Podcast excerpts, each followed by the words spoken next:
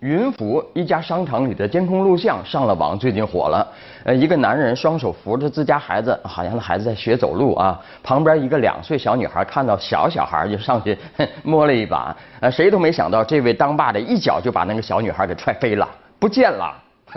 事后怎么个情况不是太详细，只知道那个被踹飞的小女孩啊没受什么伤，但是被吓坏了，老哭啊。警方也介入调查这事儿了。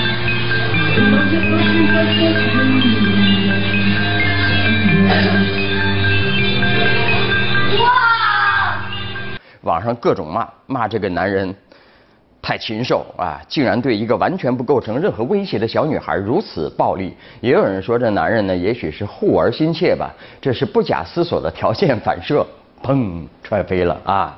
老马个人呢，倾向于这爷们儿脑子里是缺根弦儿，缺如何对待弱小的这么根弦儿。说这说大了，其实就是价值观的问题不啊？那缺这根弦儿的呢人呢有没有？有，相当不少。你看那海口治安员对老人孩子的暴打，那就是一例。在他们这些人脑子里呀，那只想着哦，自己是派来干活的啊，拿着棍子来干什么活呢？对不对？呃，是行使强制性手段的，但却犯了一个伤害妇孺的做人大忌。哎，这就是价值观的底线啊。那前两天，人民大学的一位硕士生呢，在被警察带走以后，不到两个小时就死了啊！昌平公安在微博上用蓝底白字通报着有一男子涉嫌嫖娼后对抗警察，然后莫名死亡的情况啊。呃，内容说了啊，说是五月七号啊，警方接群众举报，北京群众喜欢举报啊，在位于昌平区啊某街道某小区一家足疗店查获涉卖淫嫖娼人员六名啊。民警试图将呃这个涉嫌嫖娼的二十九岁男子雷某带回审查的时候呢，呃试图逃跑，在激烈反抗中还咬伤民警，并将民警所持视频拍摄设备打落摔坏，后来被控制带上车啊，行驶中呢又挣脱看看管，那呃从呃从车后座呃窜至前排副驾驶位置，踢踹驾驶员，迫使停车，打开车门逃跑，被再次控制啊。因为激烈反抗啊，为了防止再次逃脱呢，民警依法给他戴上手铐，呃呃，并于二十一时四十五分带上车，啊，在途中啊发现他身体不适，啊情况异常，马上送医院，啊没救过来，啊这个呃呃抢救无效，啊死了。那这件事儿。其实最根本的问题就是人是怎么死的啊？你就是组织最严密的证据链证明死者嫖了娼，你最后还是要回答一个问题：人是怎么死的啊？那情况说明里说的是严丝合缝，说警方的摄录设备也被死者给弄坏了，于是就死无死无对证了，是不是这样呢？啊？那检察院介入调查了，人命关天嘛，我们等待结果吧。啊，所谓蓝底白字的公信力如何，我不知道，只希望能在这起事件的善后工作中呢，能让人看到人性善良的一面啊。那价值观说起来呢是有点虚啊，但犯了价值观方面的错呢，会很难被原谅啊。呃，话说进驻武警二院的联合调查组调查认为，武警二院存在科室违规合作、发布呃虚假信息和医疗广告，误导患者和公众。啊，聘用的呃李志亮等人行为恶劣等问题啊，调查组呢责成医院啊停止使用未经批准的临床医疗技术啊，整顿虚假信息和医疗广告，同时对主管部门作出行政处罚，涉嫌违法的移送司法机关处理。呃，对十名负有责任的相关人员呢，依法作出严肃处理。呃，两名主要领导行政撤职处分啊，其他六名行政呃人员呢，行政记过和行政记大过啊。对上级负有监管责任的两个领导呢，呃，分别呃给予行政警告和行政严重警告处分啊，处理了一大批啊。那对地方啊，就是他们聘的人合作方两名呃涉嫌违法犯罪人员呢，移交司法机关处理啊。这这个就是查这个武警一二二院的事儿。那网信办那边呢，牵头啊，这个这个中央调查组啊，啊呃呃进驻百度嘛啊，公布了对百度的调查结果啊，认为百度在魏则西的就医过程被误导及致死亡的过程中呢，有不可推卸的责任，那要求百度整改。第一，立即全面清理整顿医疗类等事关人民群众生命健康安全的商业推广啊服务。第二，改变竞价排名机制啊，不能仅以给钱多少作为排排位标准啊。新广告法啊，有待工商总局发布啊。第三。建立完善先行赔付等网民权益保障机制啊，那百度呢几乎立刻就做出了回应了啊，表示将根据调查组的整改要求全面落实。那事情呢并没有结束，很多人还在质疑啊，你这个调查高举低打啊，这个无法让百度有真的改变啊。那么，百度创始人兼 CEO 李彦宏正式面向全体员工发布内部信。呃，话说罕见的以个人的身份回顾了从创业以来的心路历程，以及反思创业过程。呃呃，在在这个当中呢，他觉得整个公司啊，距离初心的渐行渐远，还有业绩主导下的价值扭曲。啊，他说，为什么很多每天都在使用百度的用户不再热爱我们？为什么我们不再为自己的产品感到骄傲了呢？不是。每天用你好吗？那除了你用谁呢？啊，他说百度创业的时候，那个谷歌呀，想挖百度的员工，怎么挖都挖不动，大家都憋着一股劲儿，要做最好的中文搜索引擎啊。他向员工自省啊，哪些钱可以赚，怎么赚，关键时刻高管和员工如何选择这些问题，他说了，时刻考验着我们的商业道德和行为规范啊。呃，有句话，如果失去了用户的支持，失去了对价值观的坚守，百度离破产就真的只有三十天了啊！这李彦宏提到了，呃，业绩主导下价值扭曲啊，哪些钱能赚，哪些钱不能沾？其实犯这种糊涂的人呢，恐怕也不在少数。如果还有谁声称我不赚昧良心的钱，应该很光荣，对吧？但是多半会被人笑。良心，良心值多少钱呢？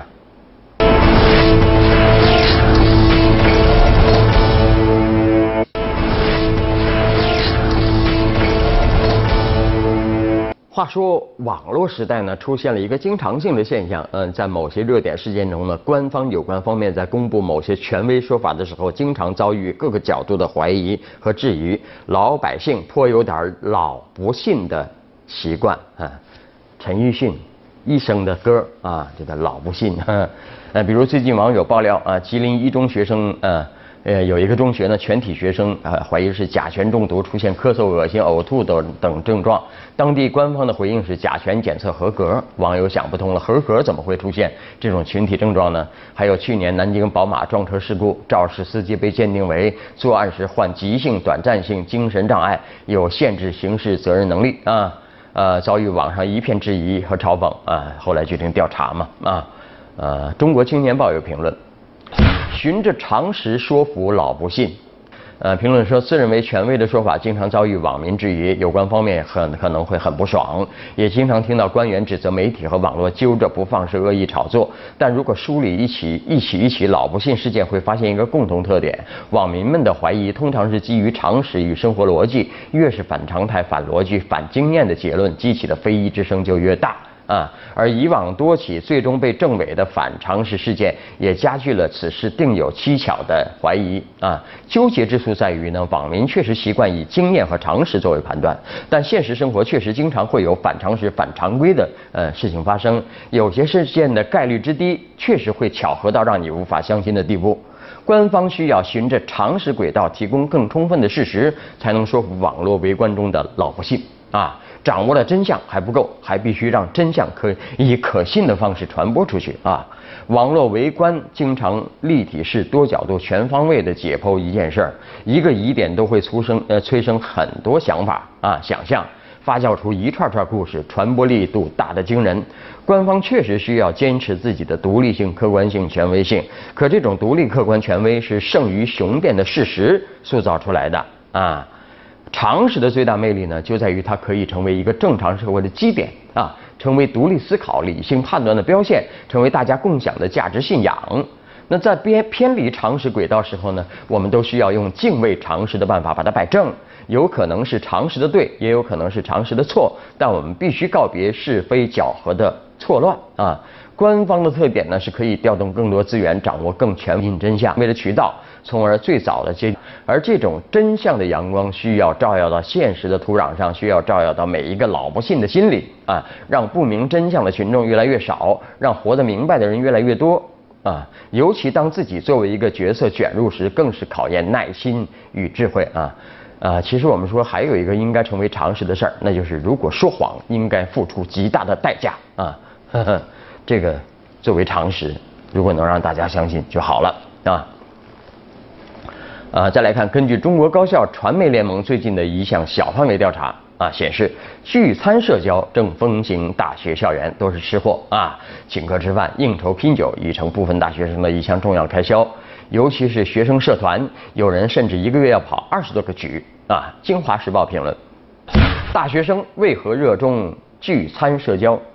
呃，这似是意料之外，细想却是情理之中啊。钱理群关于北大培养的是精致的利益主义者的批评语犹在耳。前些年呢，复旦大学登山协会的黄山事件，呃，连带所谓的公危机公关，也让我们领教了大学生的功利与心机。可见，调查揭示的大学社团热衷聚餐社交，并不是孤立事件。我们总说大学是象牙塔，但是实情并非如此啊！浪漫大学生，呃呃，这个只有浪漫吗？不是，功利还是主要的。他们都是来自社会，不能不接受社会风气的塑造。他们的普遍状况更像显微镜啊，具体而微。而具体而微的，呃，映射出时代的整体风尚啊。大学生社团聚餐社交的风行，不难看出理想主义与功利主义的此消彼长，这与宏观社会风气正遥相呼应。社会上就这样啊。但是大学生毕竟经过了重重考试的筛选，代表了社会的佼佼者嘛。而大学的传统优势是。呃，毕竟拥有按理说代表了社会良知的专家学者，他们本是青年的守护者或带路人，因而大学生的沦陷呢，其实也折射出大学教育本身的问题啊。那首先是大学教育目的，嗯。过于功利和务实，没有将人格的塑造、真理的追求放在首位。其次是教授群体人格感召力的削弱啊！中国无大师已成世纪之问。而当大学里的专家教授们只是关注着自身的科研，甚至是跑步前进时，他们无法带给学生正面的示范效应。而一直被诟病的大学行政化，又进一步削弱了教授学者的影响力。啊，因为大学生啊。所直接接触的不再是学术的滋养，呃，见识的都是做官的厉害啊。所以说，大学社团对搞交际、拉关系的热衷，在某种程度上正是不正常的官僚化机制向下的传导所致啊。这些聪明的小年轻啊，正在实践的，也正是官僚化之路的最初模拟和磨砺啊。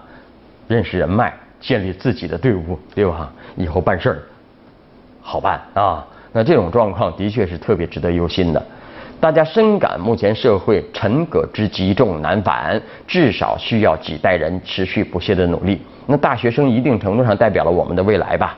如果他们现在就如此世故，那么社会的清明之路便依旧漫漫修远呐。我们的教育对此应该警醒啊，警醒啊，警醒啊！喊警醒喊了十多年了，嗯，好了，稍后你来我往。